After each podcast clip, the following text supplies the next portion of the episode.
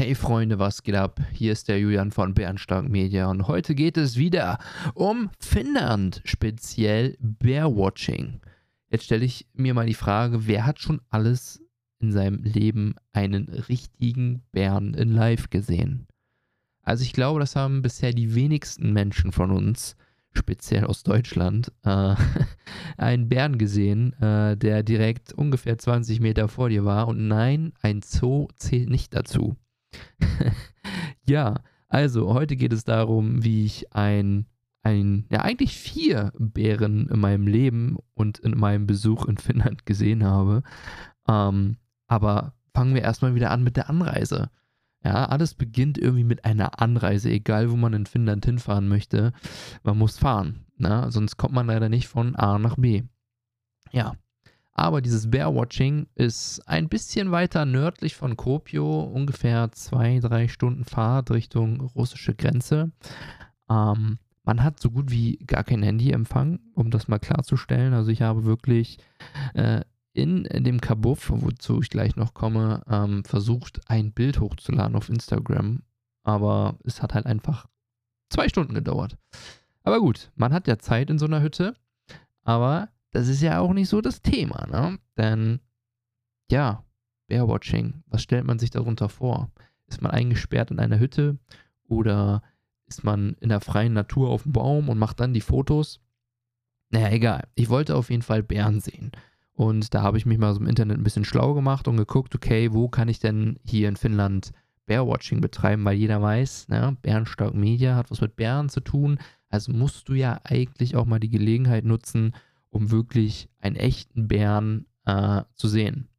Fun Fact ist, ich bin ja sogar Eisbärenpate äh, bei der WWF. Das wissen auch die wenigsten. Ähm, und aufgrund dessen ist halt auch dieses ganze Logo entstanden. Es, es soll ja auch einen Eisbären darstellen. Aber okay, das ist ein anderes Thema. Zurück nach Finnland. Ja, als ich das gebucht habe, ähm, war ich natürlich auch erfolgreich. Bin gleich am nächsten Tag oder nächsten zwei Tage dorthin gefahren. Die Fahrt hat ungefähr drei Stunden gedauert. Und ich sage es euch so, wie es ist, die Straßen waren halt einfach leer. Wäre da irgendwas passiert oder ähnliches, mich hätte wahrscheinlich keiner gefunden. Aber naja gut, ne? durch Schotter, durch normale Straßen, alles ziemlich cool. Ich weiß gar nicht, was für ein Datum oder Zeitraum ich da war, denn die Bärensaison ist so von April bis Oktober. Ich glaube, ich war im August da oder Anfang September. Auf jeden Fall so in dem Zeitraum. Und ich glaube, es war Anfang August. Ähm, auf jeden Fall kann man da ungefähr richtig viele Sachen sehen. Eigentlich sehr viel Natur. Man kann ungefähr boah, vier, fünf Bären an einem Abend sehen. Also man sagt, das sind 20 bis 30 äh, Bären in dieser, äh, ja, in diesem Bereich. Also es ist ein Nationalpark und alle laufen da wirklich frei rum, da ist kein Zaun oder ähnliches.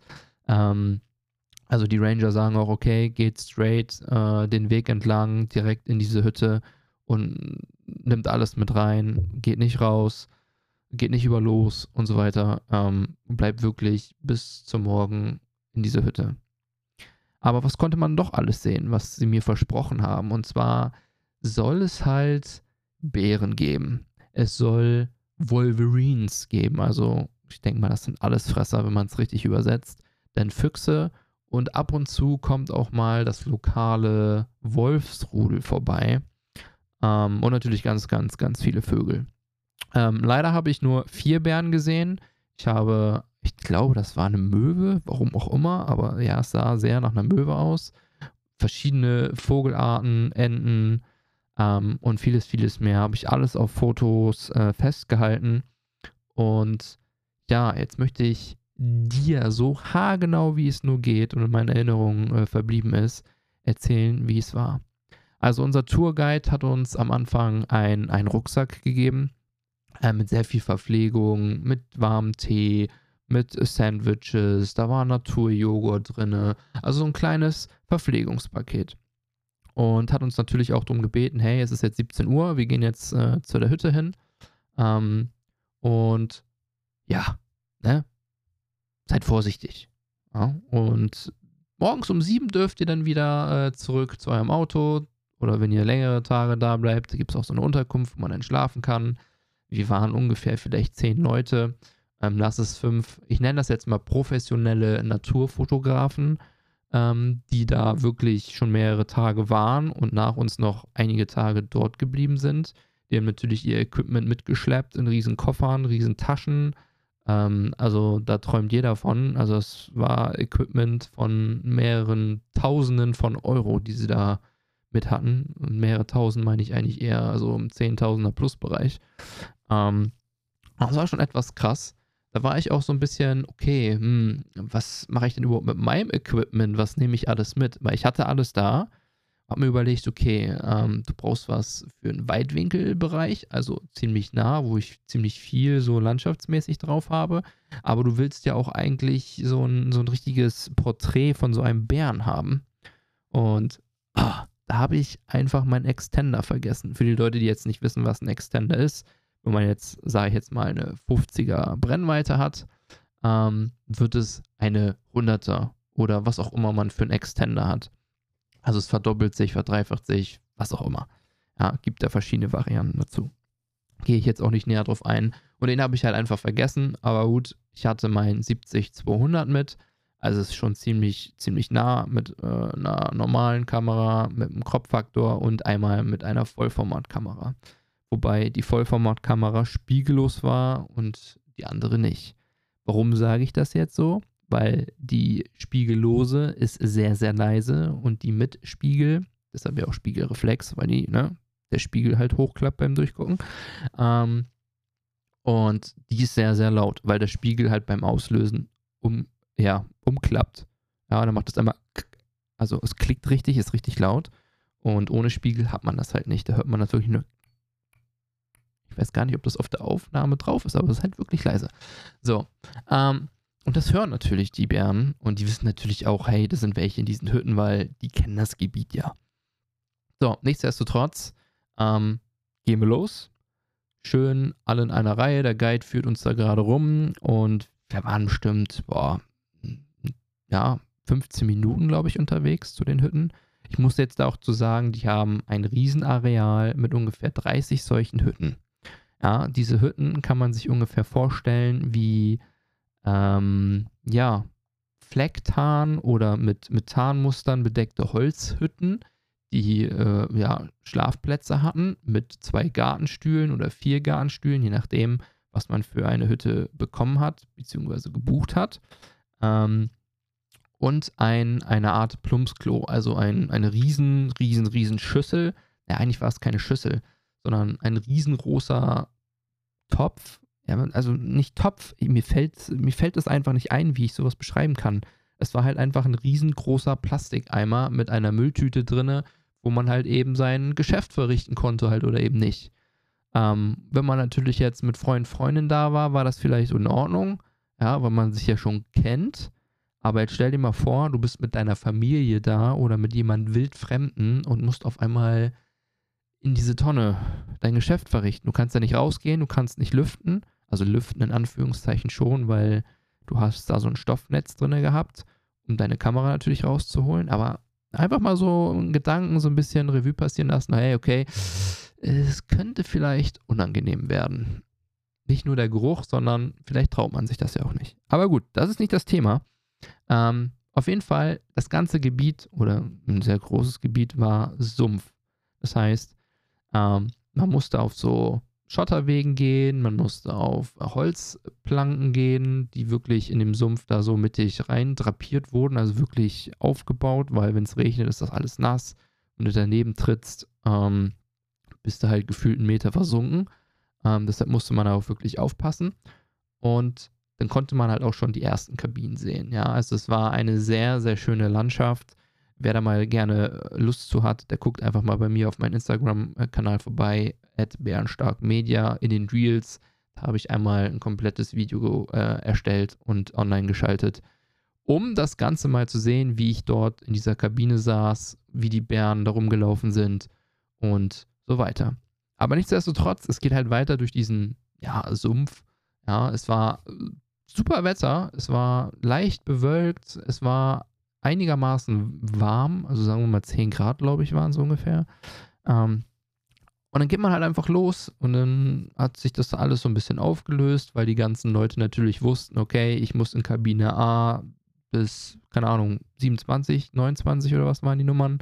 Natürlich die Leute, die da schon ein paar Tage rumgelaufen sind, die wussten natürlich, wo ihre Kabine ist oder die besten Kabinen waren, weil das Areal war, wie gesagt, sehr, sehr groß. So, ähm, ich habe mir halt eine super coole Kabine ausgesucht, in der Nähe von einem See. Ja, also man kann schon, kann, naja, man ist schon See, also würde ich schon sagen. Also 20 Meter mal 50 oder so, also es war, war schon See. Ähm, und ich hatte quasi ein Meter oder zwei Meter vor mir fing der See halt an und ich konnte über diesen See rüber gucken in ein, in ein flaches Gebiet mit, mit toten Bäumen, mit sehr viel Grünlandschaft ähm, und auch, was waren das, Kiefern, Birken, also sah sehr cool aus. Also sehr viel Grün, sehr viel Wasser. Ich hatte richtig schöne Spiegelung, weil das Wasser halt einfach ruhig war. Es war halt nicht windig. Ähm, und ich habe gerade die Tür zugemacht, ähm, so die ersten Klamotten ausgepackt, Kamera so bereit gemacht und dann höre ich es nur. Ich so, hä, was ist das für ein komisches Geräusch? So, dann habe ich durch dieses verschmierte Plexiglas, also man hatte so Plexiglasscheiben einmal nicht rundrum. Also wir hatten eine Zweierkabine, deshalb äh, war das alles relativ klein. Ähm, aber man konnte natürlich auch Einzelkabinen haben, Zweier, Vierer, ich weiß auch nicht, ob es Sechserkabinen gab. Ähm, by the way, ganz vergessen, es gab natürlich auch diesen nicht Fotospot, sondern äh, auch ein Bear-Watching House. Also man ist dann mit dem Guide äh, in so ein Haus gegangen. Also ein richtiges Haus mit Glasdach. Das ist dann oben auf dem, auf dem Hügel gewesen und da konnte man dann halt auch wirklich richtig schlafen. Hat man eine richtige Toilette gehabt. Konnte man auch buchen, war halt ein bisschen günstiger. Ähm, musste man halt auch die ganze Nacht äh, dann dort verbringen. Aber es war halt, wie gesagt, wahrscheinlich wärmer und, und cool. Aber da kann ich leider nichts zu sagen. Nichtsdestotrotz habe ich mich halt dann äh, umgeschaut und dann sah ich schon den ersten Bär, wie der da lang gewatschelt kam. Also, da es sumpfig war, hat man das halt richtig gehört, wie der Bär ähm, einzeln über die ganze Fläche gegangen ist. Und ich glaube auch, also ich meine auch, die haben die Bären angefüttert. Also es gab da anscheinend Holzkisten, ähm, die sie halt mit Fleisch oder mit was auch immer äh, befüttert haben. Ähm, und dann kam der erste halt schon nach wenigen Minuten. Und das hat mich irgendwie so fasziniert. Ähm, ich habe halt alles stehen und liegen gelassen und habe einfach erstmal Bilder gemacht, ohne wirklich auf die Einstellung zu achten. Ähm, die ersten waren super, weil ich hatte schon ein bisschen voreingestellt. Ähm, und dann halt ein bisschen Feintuning betrieben, weil ich wusste natürlich auch nicht, okay, äh, wie lange bleiben die Bären jetzt da? Machen die nur eine Wanderung? Gehen die vielleicht in, ins Wasser? Ich weiß natürlich nicht, ob da auch Fische drin sind, ob die dann fischen. Das wäre natürlich ein mega cooles Bild gewesen. Ähm, aber gut, der ist dann so ein bisschen lang gewatschelt. Es war auch nicht wirklich, ja, schnell. Also es war wirklich angenehm. Ähm, und ich muss auch dazu sagen, so groß sahen die jetzt gar nicht aus, aber es waren auch keine Jungtiere, weil auf der Webseite haben sie natürlich auch äh, geworben mit äh, Jungtieren, also dass da eine ganze Bärenfamilie langläuft. Aber das war jetzt nicht der Fall. Also ich denke mal, das war mittel, mittleren Alters, also ein ausgewachsener Bär, der ist schon ordentlich groß, hat ordentlich Wucht und man sieht das halt sofort, dass der, ja, der Herr im Ring ist. Naja, gut. Auf jeden Fall war der Bär dann weggestampft. Ja, ich mache diese Geräusche so gerne, weil das einfach eine richtig, richtig heftige Erinnerung ist, wo ich wirklich Gänsehaut bekommen habe, ja. Also, das ist schon, huh. Auf jeden Fall, Stunden später kam dann der nächste. Stunden später kam noch einer und kurz vor der Dämmerung kam der letzte. Aber beim letzten war das sehr, sehr interessant, denn, huh, ich weiß, dass äh, eine Familie ungefähr, lass es vielleicht 100 Meter entfernt in einer weiteren Hütte zu viert äh, drinne saß. Und ich hatte extra die Kamera einfach mal gewechselt, um auszuprobieren, weil ich hatte schon sehr, sehr viele Bilder und sehr, sehr gute Shots äh, drinne. Es wurde so langsam dunkel. Ähm, ich wollte einfach mal ausprobieren. Und dann hatte ich ja vorhin erwähnt, dass ich die Spiegelreflexkamera mit Spiegel hatte, ja, also nicht die spiegellose Kamera, die dementsprechend lauter ist. Und ich dachte so, komm, jetzt, jetzt drückst du mal ab. So, und dann habe ich einmal abgedrückt und der hat dieses dieses Abdrücken, also dieses Klicken, dieses Umklappen vom Spiegel gehört und hat mich direkt angeguckt. Also er wusste haargenau, wo ich in welcher Kabine saß. Zum Glück war das Wasser davor. Ich weiß nicht, was er gemacht hätte, wenn da kein Wasser gewesen wäre, aber gut, muss man halt aufpassen. Ähm, und beim zweiten Mal ist er weggelaufen. Jetzt weiß ich natürlich nicht, ob die andere Familie da vielleicht auch ein bisschen lautstark war, weil wie gesagt, ich habe zweimal abgedrückt. Beim ersten Mal hat er geguckt, beim zweiten Mal ist er weggelaufen. Vielleicht war es auch schon beim ersten Mal. Das habe ich in dem Moment gar nicht wirklich realisiert. Aber das war halt schon, schon sehr schade. Und äh, später dann auf den Bildern habe ich halt auch erkannt, okay, der hatte so eine, so eine kleine Kampfspur äh, auf dem Rücken, ähm, was natürlich auch vom Baum, vom Schubbeln kommen könnte oder was auch immer. Vielleicht ich es da auch gejuckt und hat sich am Baum gekratzt. I don't know. Ähm, auf jeden Fall im Nachhinein, die Bilder sind sehr, sehr cool geworden. Ja, also auch die ganze Nacht. Also ich war wirklich, ich habe glaube ich zwei oder drei Stunden geschlafen in der Nacht. Ich habe wirklich immer rausgeguckt, okay, kommt da vielleicht noch ein Bär, kommt da vielleicht ein Wolf oder ein Fuchs oder schwimmt vielleicht irgendwas dran vorbei, was ich fotograf äh, fotografieren kann. Ähm, aber leider ohne Erfolg. Es wurde dann abends auch immer, immer, immer nebeliger, ähm, sodass ich dann auch gar nichts mehr gesehen habe. Äh, Mond hat auch nicht wirklich geschienen, weil es bewölkt war. Aber trotzdem dieses Abendfeeling, diese Abenddämmerung, ja, die war sowas von unbeschreiblich, heftig, gruselig, weil du halt wusstest, okay, du bist hier in einer Holzhütte. Ähm, theoretisch konnte halt keiner rein, weil von innen konnte man so ein Häkchen, äh, so ein, ja, so ein Haken umlegen. Aber trotzdem, ein Bär, der da richtig 500 Kilo wiegt, der legt sich einmal drauf und dann ist die Hütte halt platt.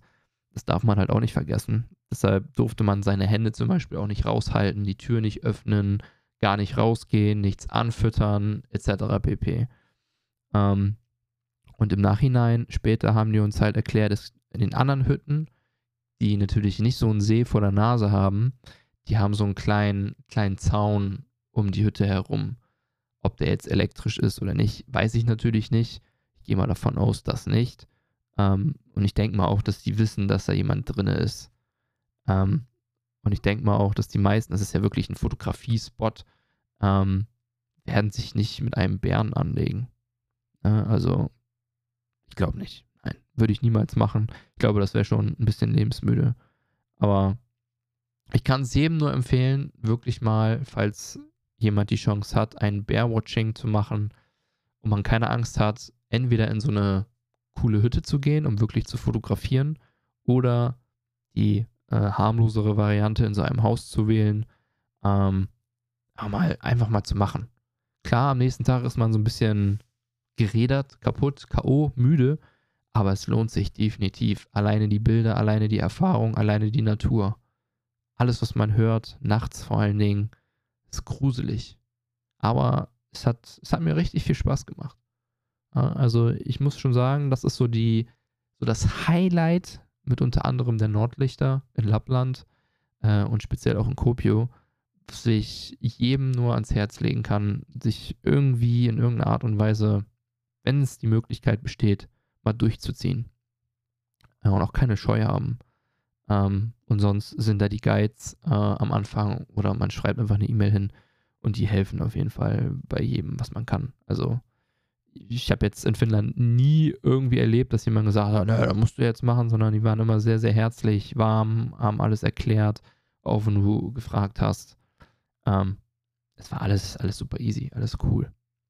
So, wer sich jetzt natürlich fragt, das ist natürlich wieder keine Werbung, aber eine richtig krasse Empfehlung.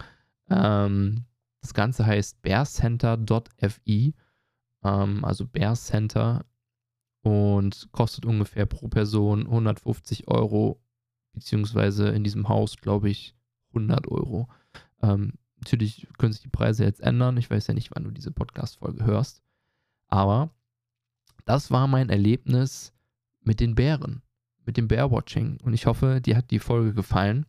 Und wenn dir die Folge gefallen hat, dann ja, mach doch gerne einen Screenshot von dieser Podcast-Folge mit deinem Feedback drin, sodass ich dich auf jeden Fall reposten kann oder schreibe mir einfach eine E-Mail mit deinen Fragen oder Anregungen at podcast äh, podcast at bernstark.media. So ist es. Das Ganze ist natürlich auch nochmal unten in der Beschreibung verlinkt. Und ich sage vielen, vielen Dank fürs Zuhören und wir sehen uns in der nächsten Folge. Also, bis dann.